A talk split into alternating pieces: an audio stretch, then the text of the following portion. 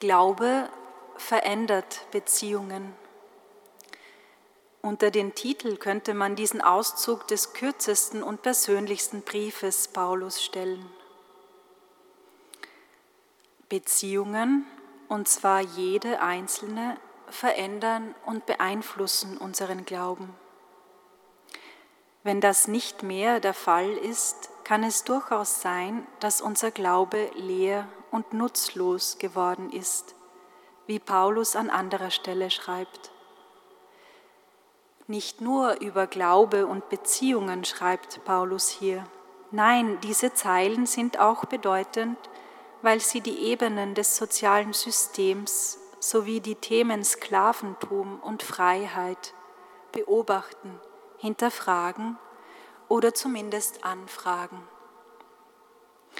Der Kontext um 55 nach Christus ist nicht mehr derselbe fast 2000 Jahre danach. Heute können wir mit dem Begriff Sklave vielleicht nicht mehr viel anfangen. Aber auch heute beschäftigen uns diese Themen.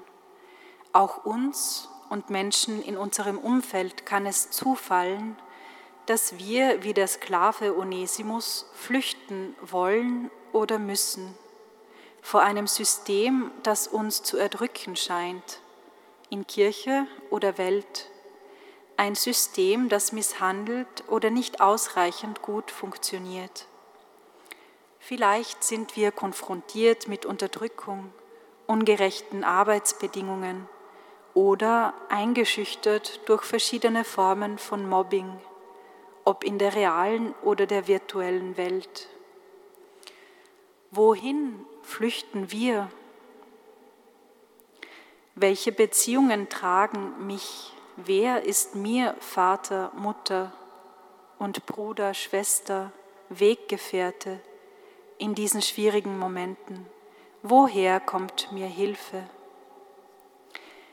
Auch das Thema Freiheit begleitet uns in unseren alltäglichen Fragen und Bedingtheiten. Wir alle sind Freigelassene, Befreite des Herrn, wie es im ersten Korintherbrief heißt frei, aber wozu? Oft werden leider Unterdrückte selber Unterdrücker.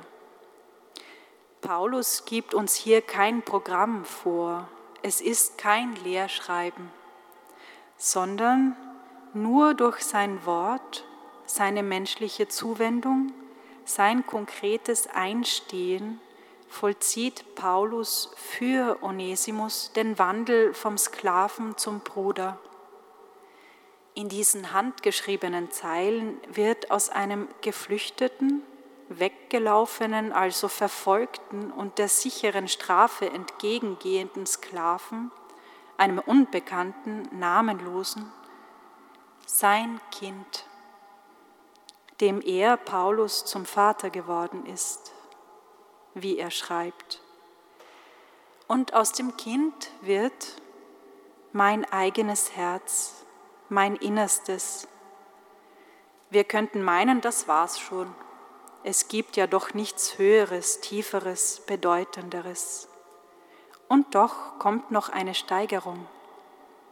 Ein Sklave, sein Kind, sein Innerstes wird zum Bruder für ewig erhältst du ihn zurück, nicht mehr als Sklaven, sondern als geliebten Bruder. Ja, unser Glaube kann Beziehungen verändern. Und jede Beziehung muss unseren Glauben zumindest anfragen. Neben der persönlichen Ebene dieses Einzelschicksals nimmt uns Paulus auch mit auf eine gemeinschaftliche Reise in dem Paulus Onesimus, dem ehemaligen Sklaven, diesen wertvollen Brief anvertraut, macht er ihn gleichsam zum Postboten. Postboten zu einem Gesandten, einem Apostel für die Gemeinde in Kolosse, der Hauskirche von Philemon, zu der er unterwegs ist. Er hat nun selbst eine Mission, eine Sendung, die Sinn stiftet für sein Leben, seine Existenz. In konkreten Lebensvollzügen und wenn wir auf unsere eigene Erfahrung schauen, spüren wir auch in unserer Zeit, dass es nicht allein reicht, in Streitfragen auf Prinzipien zurückzugehen oder gar darauf herumzureiten, sondern dass es immer um persönliche Schicksale, konkrete Menschen, Situationen und Rahmenbedingungen geht.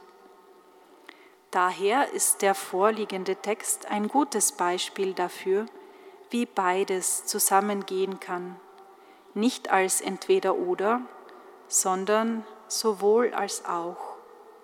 Sowohl für einen konkreten Menschen sein gelingendes, freimachendes Leben eintreten, als auch die Gemeinschaft, die Gemeinde, als Raum erfahrener Freiheit und christlicher Geschwisterlichkeit immer wieder verwirklichen und lebbar, erlebbar machen.